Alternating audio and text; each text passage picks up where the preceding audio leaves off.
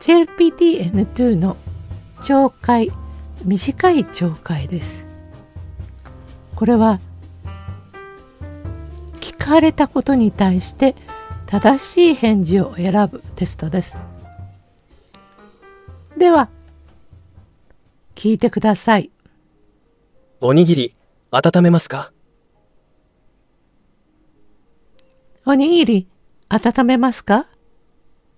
という問いかけに対して何と答えるかです。1番はい、お願いします。2番はい、大丈夫です。3番いいえ、暖かくしてください。これはおにぎり温めますか？と聞かれたら、はい、お願いしますが正しいですね。おにぎり温めますか？はい、お願いします。えー、2番の、はい、大丈夫です。という答えに対して、最近の大丈夫ですの使い方については、概要欄のリンクを見てくださいね。では、次、聞いてください。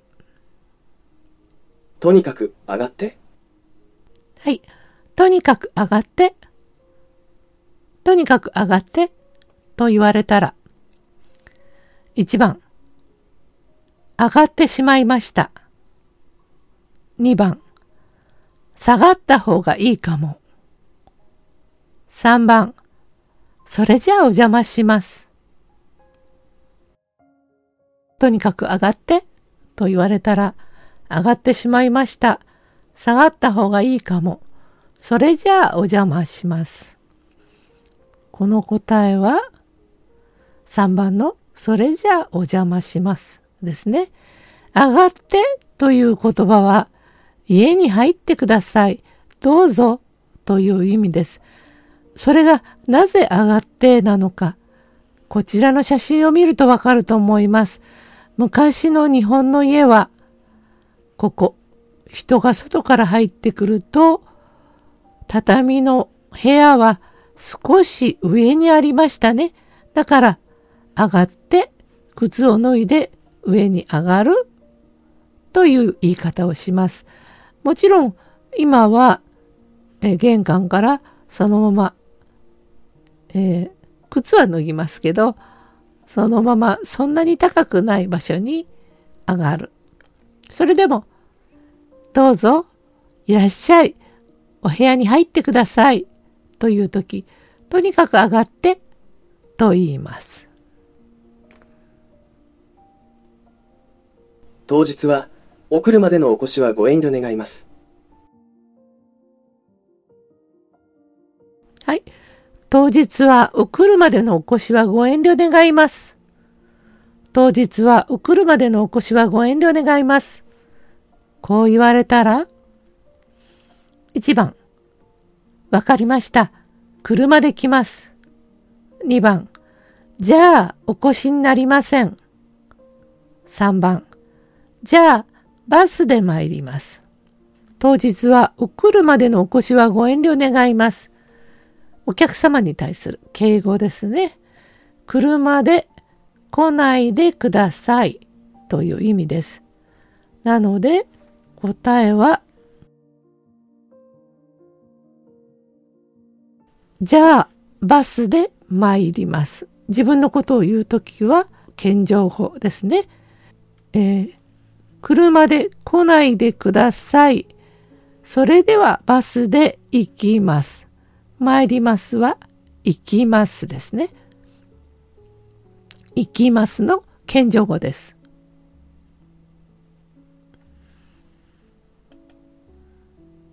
今のネット社会では Wi-Fi が欠かせませんね。今のネット社会では Wi-Fi が欠かせませんね。この懲戒のポイントは欠かせませんねです。こういうふうに言われたら、1番、本当にそうですね。2番、いえ、欠かせます。3番、いいえ、必要になりますよ。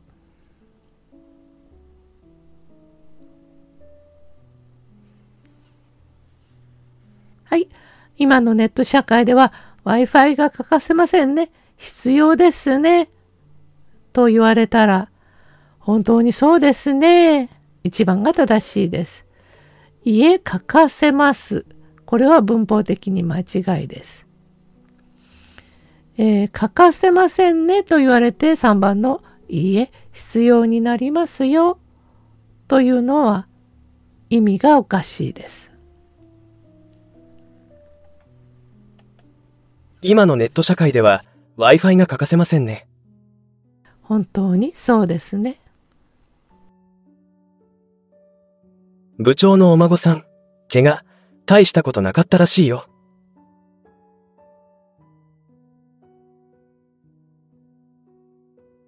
聞き取れましたでしょうか？部長のお孫さん、怪我、大したことなかったらしいよ。部長のお孫さん、怪我、大したことなかったらしいよ。大したことないっていうのは、そんなにひどいことじゃない。たらしいよだから、聞いた伝言ですね。伝言を聞きましたよ。ということです。部長のお孫さん、怪我、大したことなかったらしいよ。1番、それは心配ですね。2番、大変なことになりましたね。3番、そりゃよかった。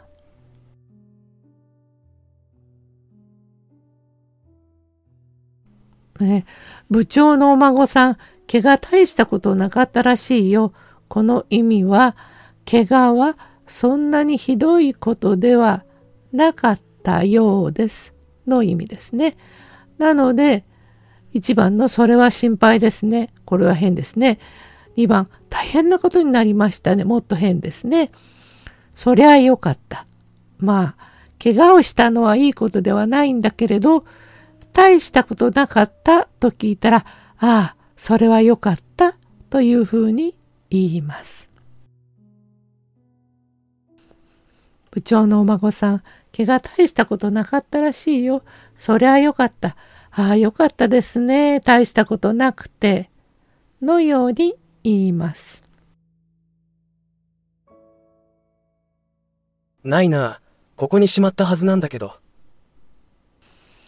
ないな。ここにしまったはずなんだけど。ないな。ここにしまったはずなんだけど。こう言われたら、一番。そう。ちゃんとしまるはずよ。二番。また？ちゃんと覚えといてよ。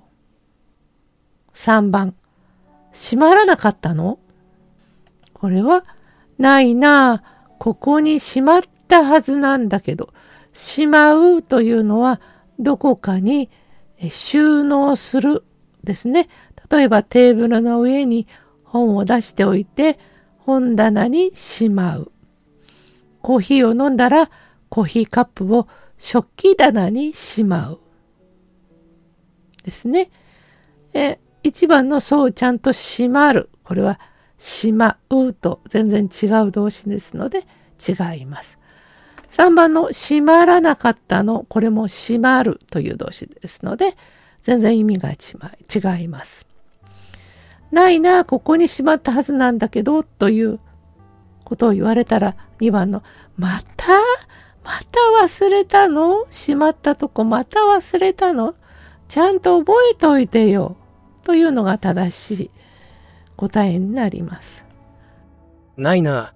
ここにしまったはずなんだけど。また？ちゃんと覚えといてよ。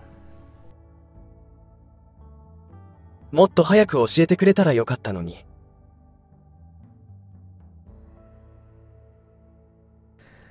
もっと早く教えてくれたらよかったのに。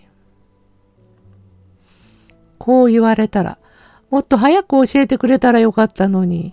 一番、はい、教教えてあげます。2番、はい、これから気をつけます。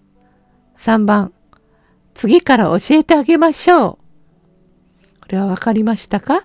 もっと早く教えてくれたらよかった。ねえ、もっと早く教えてくれたらうまくいったのによかったのにと言われたら、はい、これから気をつけます。うん、この中で選ぶとすれば、この2番の答えですね。1番の、はい、教えてあげますは変ですね。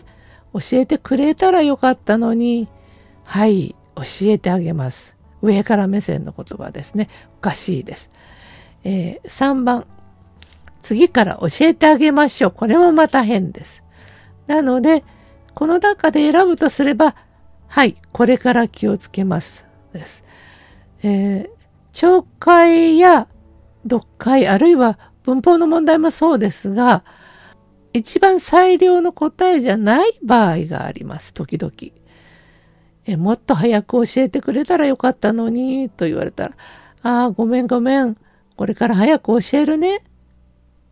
とか、もっと早く教えてくれたらよかったのに、うーん、そう教えてって言えばよかったのに、というような会話になりますね。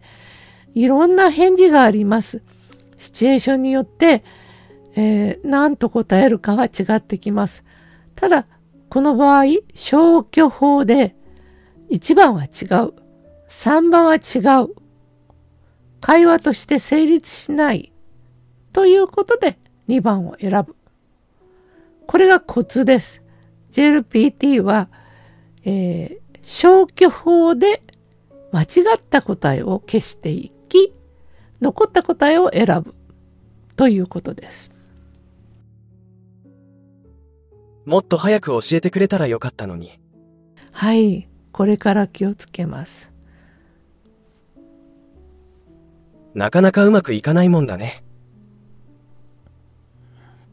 なかなかうまくいかないもんだね。と言われたら。1番。え？行かないの ?2 番。よかったね、うまくいって。3番。そんなにがっかりしないで。なかなかうまくいかないもんだね。え？行かないの？行かないと言われたから、行かないの？これは違いますね。先ほど言った消去法でいきましょう。よかったね、うまくいって。え？うまくいかないと言ってるのに、よかったねは変ですね。なので、残った、そんなにがっかりしないで、という答えが正しいです。なかなかいろいろうまくいかないもんだね。こういうことを言うときはがっかりしていますので、そんなにがっかりしないで、と励ます言い方が正しいです。なかなかうまくいかないもんだね。まあそんなにがっかりしないで。まあは入ったり入らなかったり、この答えの中ではそんなにがっかりしないでが正しいです。これから先、よく考えないと。これから先、よく考えないと。1番。いや、よく考えた方がいいよ。2番。ほんと、もう失敗できないよね。3番。前のことはよく覚えていないし。さあ、どれでしょう。これから先よく考えないと、消去法で考えましょうね。よく考えないとは考えなければいけません。と言っています。考えなければいけません。1番、いや、よく考えた方がいいよ。これは意味がおかしいですね。男の人は、よく考えなければいけませんと言ってるのに、女の人は、よく考えた方がいいよ。おかしいですね。2番、本当もう失敗できないよね。これから先よく考えないと、本当もう失敗できないよね。これは意味が通じます。3番も見てみましょう。これから先よく考えないと前のことはよく覚えていないしこれは全然意味が通じません。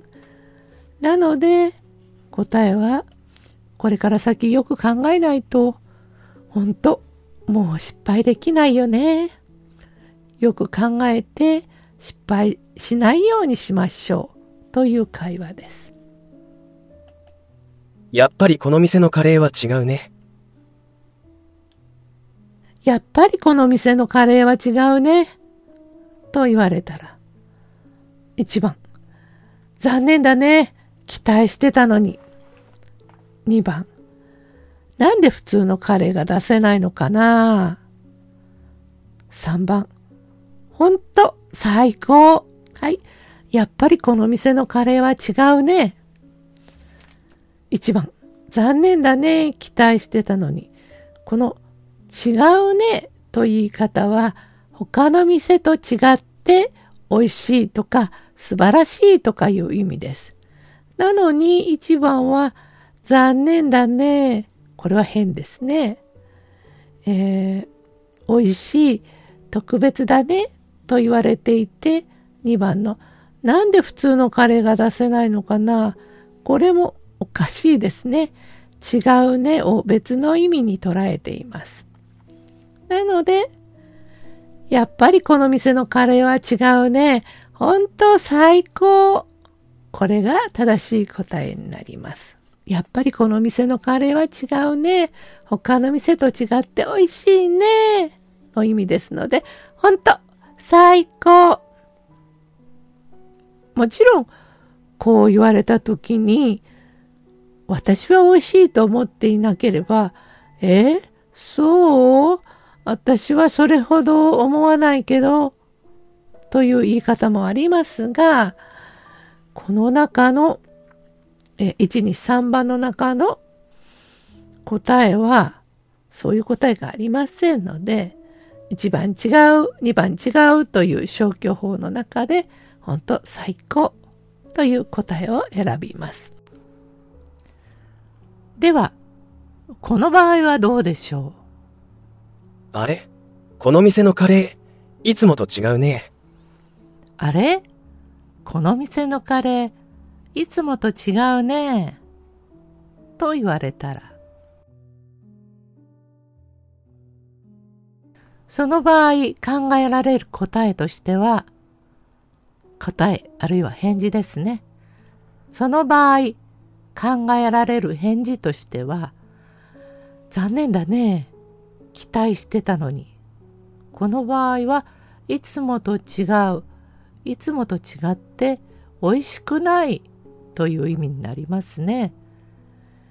えー、やっぱり違うというのはとても美味しいや素晴らしいという意味になると言いましたが文脈によって前後の文章によってあるいはイントネーションによって違うはすごいとか最高ではなくいつもとは違うこれは違っているという意味になりますそういう場合この店のカレーいつもと違うね。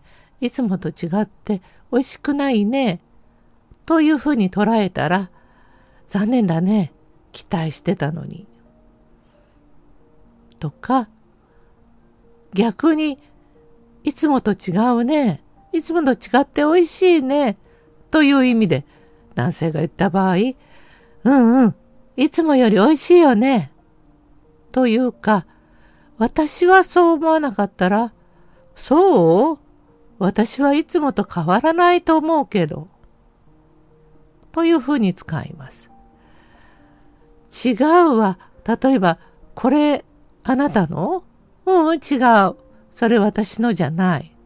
とか、今日の映画思ってた内容と違ってた今日の映画原作とほんと違うとかつまり different の意味で使う違う。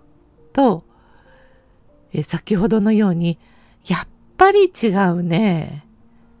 ここの店のカレーやっぱり違うね。これは他の店とは違って美味しいね。という意味になりますので、えー、日本語だけでなく他の言語もそうだと思いますが慣れてくるととても省略された部分の言葉が多くなります。だからやっぱり違うねと言われた時の相手の雰囲気を見てやっぱり違うねパクパク美味しそうに食べていたらああ他の店より美味しいねという意味で彼は言っているということになりますね。でもあれ？この店のカレーいつもと違うねと言って彼のスプーンが止まったらあれなんとなく美味しくないのかないつもより美味しくないのかなと思ってからの返事になります。